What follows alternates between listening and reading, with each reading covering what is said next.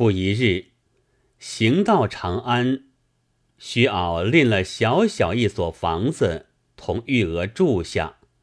其实琼琼入宫进狱，宠幸无比。晓得贾母到来，无由相会，但遣人不时，馈送些东西后问。玉娥又军户深藏，终日针指。以助薪水之费，所以须敖日用宽然有余。光阴似箭，不觉岁尽春来，怎见得有诗为证？爆竹声中一岁除，春风送暖入屠苏。千门万户曈曈日，总把新桃换旧符。且说除夜，玉娥想着母死父离，情人又无消息，暗暗堕泪。是夜睡去，梦见天门大开，一尊罗汉从空中出现。玉娥拜诉衷情，罗汉将黄纸一书，从空掷下，纸上写。维阳黄笋佳音六字，玉娥大喜，方欲开看，忽闻霹雳一声，蓦然惊觉，乃是人家岁朝开门放火炮声响。玉娥想了一回，凄然不乐。其日新年，只得强起梳妆。薛敖往邻家拜年去了，玉娥垂下竹帘，立于门内，眼去街市上人来人往，心中想到：今年是大比之期，不知黄郎曾到长安否？若得他此地经过，重逢一面，应着夜来之梦。也不枉奴死里逃生。方才转动念头，忽见一个胡僧当帘而立，高叫道：“木画有缘男女。”玉娥从帘中仔细一看，那胡僧面貌与夜来梦中所见罗汉无异，不觉悚然起敬。孤身女子。却又不好招接他，正在踌躇，那胡僧径自接连而入，玉娥倒退几步，闪在一边。胡僧直入中庭，盘膝而坐，顶上现出毫光数道，直透天门。玉娥大惊，跪拜无数，禀道。弟子堕落火坑，有夙缘未了，望罗汉指示迷津，救拔苦海。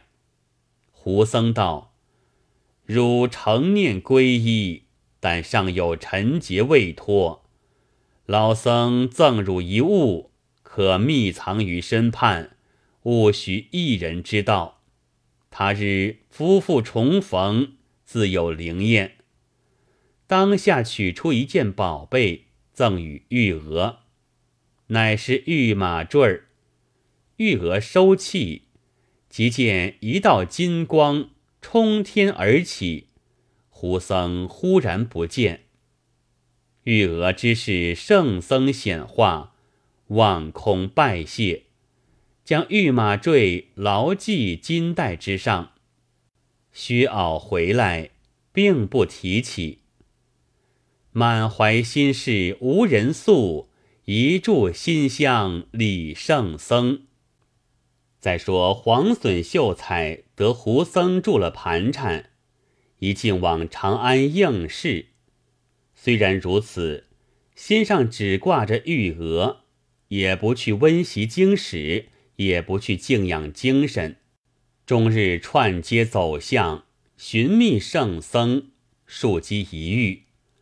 早出晚回，终日闷闷而已。事期已到，黄生只得随例入场，举笔一挥，绝不思索。他也只当应个故事，哪有心情去推敲磨练？谁知那偏是应故事的文字容易入眼，正是不愿文章重天下，只愿文章重事官。金榜开时，高高挂一个黄隼名字，出授布郎之职。其实。吕用之专权乱政，引用无极小人，左道惑众，中外极之如仇。然怕他权势，不敢责声。黄隼独调陈他前后奸恶，事事有据。天子听信，敕吕用之免官就地。黄生少年高第。又上了这个书，做了天下第一件快心之事，哪一个不亲服他？真个明清朝野。长安贵妻闻黄生尚未娶妻，多央媒说和，求他为婿。黄生心念玉娥，有蒙言在前，只是推脱不允。那时，薛敖也风闻得黄隼登第，欲待去访他。倒是玉娥叫他且慢，贵一交，富一妻，人情乎？未知黄郎真心何如？这也是他把戏处。话分两头，且说吕用之闲居私地。终日讲炉鼎之事，差人四下讥访名书美色，以为婢妾。有人夸虚敖的养女名曰玉娥，天下绝色，只是不肯轻易见人。吕用知道，只怕求而没有，哪怕有而难求。当下差干仆数十人。以五百金为聘，也不通名道姓，竟撒向虚敖家中，直入卧房，抢出玉额，不由分说，台上哗哗暖叫，往吕府飞奔而去，吓得薛敖软作一团，急忙里想不出的道理。后来晓得吕府中要人。生也不敢责了，欲待投诉黄隼，恐无益于事，反讨他抱怨，只得忍气吞声，不在话下。且说玉娥到了府中，吕用之亲自卷帘，看见姿容绝世，喜不自胜，即命丫鬟养娘扶至厢房。又取出锦衣束香，奇样首饰，叫他装扮。玉娥只是啼哭，将首饰置之于地，一件衣服也不肯穿。丫鬟养娘回复吕相公，吕相公只叫莫难为了他，好言相劝。众人领命，你一句我一句。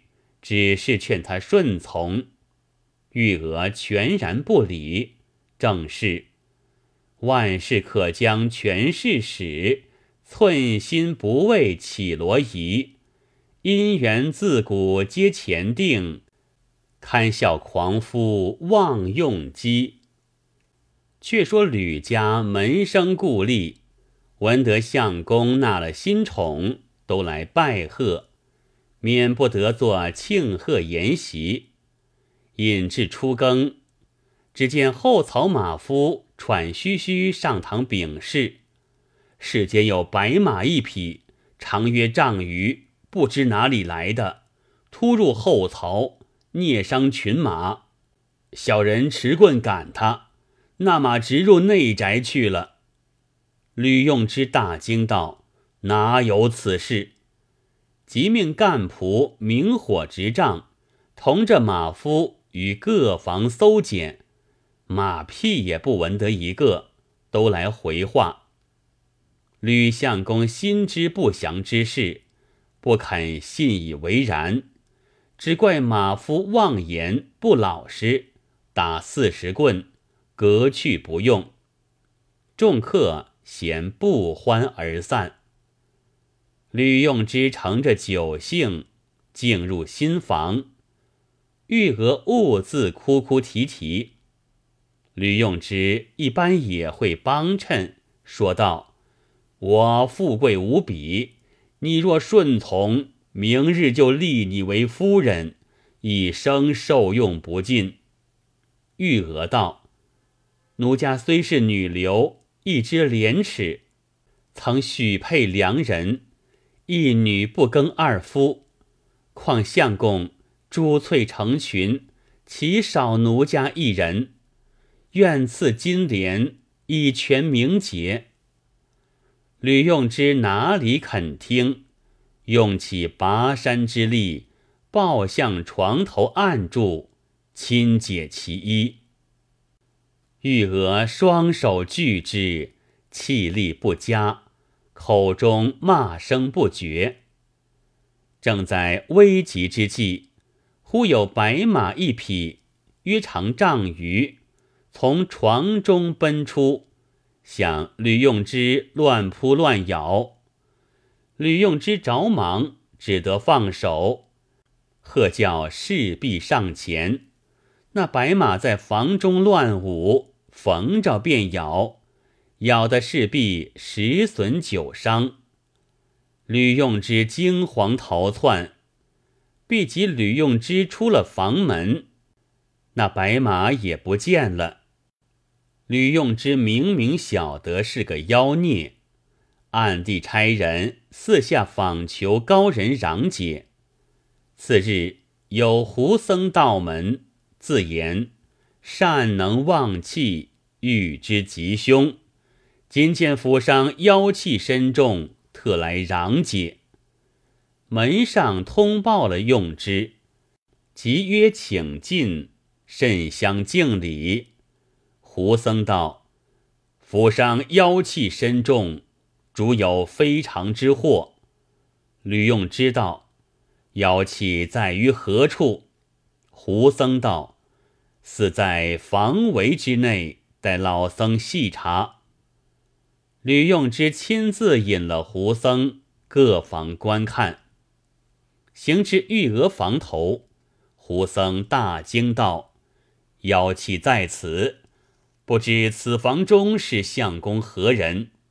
吕用知道，新那小妾尚未成婚。胡僧道：“恭喜相公鸿福齐天，得遇老僧。若成亲之后。”相公必遭其祸矣。此女乃上帝御马之精，来人间行祸者。今已到相公府中，若不早些发脱，祸必不免。吕用之被他说着御马之事，连呼为神人，请问如何发脱？胡僧道。将此女速赠他人，使他人代其受祸，相公便没事了。吕用之虽然爱那女色，性命为重，说得活灵活现，怎的不怕？又问了：“赠与谁人方好？”胡僧道：“只见相公心上第一个不快的。”将此女赠之，一月之内，此人必遭其祸。相公可高枕无忧也。吕用之被黄损一本合奏罢官，心中最恨的，那时便定了个主意，急忙作礼道：“领教领教。”吩咐干仆备斋相款，多取金帛厚赠。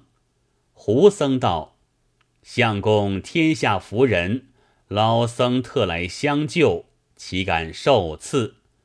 连斋也不吃，拂衣而去。”分明一袭无机化，却认非常攘祸功。吕用之当时差人唤取薛敖到府说话，薛敖不敢不来。吕用之便道：“你女儿年幼，不知礼数，我府中不好收用。闻得新进士黄损尚无妻室，此人与我有言，我欲将此女送他，解释其恨，须得你亲自送去，善言到达，必得他收纳方好。”薛敖叩首道。相公君旨，敢不遵依？吕用之又道：“房中衣饰香笼，尽作嫁资，你可自去收拾，径自抬去。连你女儿也不消相见了。”薛傲闻言，正中其怀。中堂自有人引进厢房。玉娥见薛敖到来。认识吕用之，着他来劝解，心头突突的跳。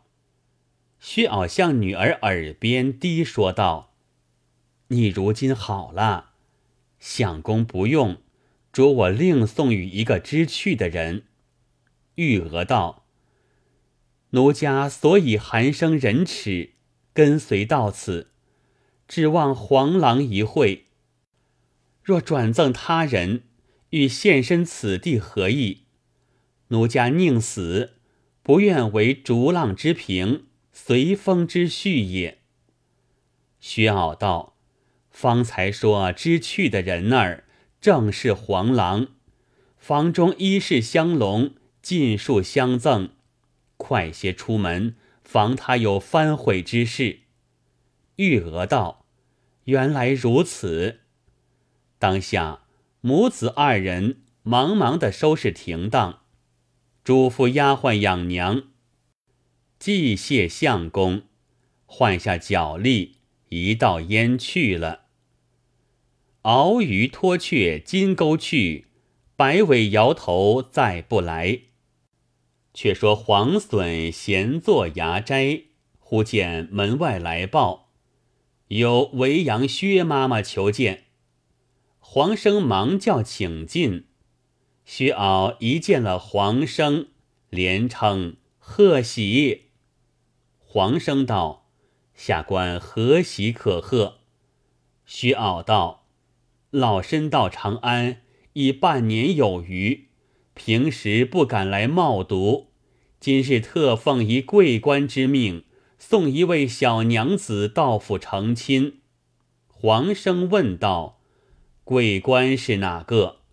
徐傲道：“是新罢职的吕相公。”黄生大怒道：“这个奸雄，敢以美人局戏我！若不看你旧时情分，就把你叱咤一场。”薛傲道：“官人休恼，那美人非别，却是老身的女儿，与官人有瓜葛的。”黄生闻言，就把怒容放下了五分，从容问道：“令爱琼琼久已入宫供奉，以下更有谁人？与下官有何瓜葛？”虚傲道：“是老身新认的小女，姓韩，名玉娥。”黄生大惊道：“你是哪里相会来？”徐敖便把汉江捞救之事说了一遍。近日被吕相公用强夺去，女儿抵死不从，不知何故，吩咐老身送与官人，全为修好之意。黄生摇手道：“既被吕用之这厮夺去，必然玷污，岂有白白发出之理？又如何？”偏送与下官，虚傲道：“只问我女儿便知。”黄生道：“莫非不是那维扬韩玉娥吗？”虚傲道：“现有官人所赠花间小词为证。遂出诸袖中，还是被水浸湿过的，都皱了。黄生见之，提起昔日涪江光景，不觉惨然泪下，即刻命监于人从，同薛敖迎接玉娥到衙相会，两下抱头大哭，哭罢各叙衷肠。玉娥举玉马坠，对生说道：“且若非此物。”必为吕贼所污，当以警血见其一，不复得见君面矣。黄生见坠，大惊道：“此玉马坠原是吴家世宝，去年福州献与胡僧，方清何以得之？”玉娥道：“妾除夜曾得一梦，次日遂朝寓意胡僧。”宛如梦中所见，将此坠赠我，嘱咐我夫妻相会都在这个坠上，且仅藏于身。那夜吕贼用强相犯，忽有白马从床头奔出，欲孽吕贼，吕贼惊惶逃去。后闻得也有个胡僧，对吕贼说：“白马为妖。”不利主人，所以将妾赠君，欲疑惑于君耳。黄生道：“如此说，你我夫妻重会，皆胡僧之力。胡僧真神人，御马坠真神物也。今日理当谢之。”遂命设下香案，供养御马坠于上。摆列酒仆之仪，夫妻双双下拜。须敖亦从旁叩头。忽见一白马，约长丈余，从香岸上跃出，腾空而起。众人即出户看之，见云端里面站着一人，须眉可辨。那人是谁？维阳市上初相识，在向涪江渡口逢。今日云端来显相，方知御马主人翁。那人便是骑手说维阳市上相遇，请那御马坠的老翁。老翁跨上白马，须臾烟云缭绕，不知所往。黄生想起江头活命之恩，望空再拜，看岸上御马坠已不见矣。是夜，黄隼与玉娥遂为夫妇。薛敖养老送终，黄隼又差人持书往蜀中访问韩翁，迎来奉养。岁时。必设老叟及胡僧神位，焚香礼拜。后黄隼官至御史中丞，玉娥生三子，并列仕途。夫妇百年偕老，有诗赞云：“一曲筝声江上听，知音碎地百年盟。死生离合皆前定。”不是姻缘莫强争。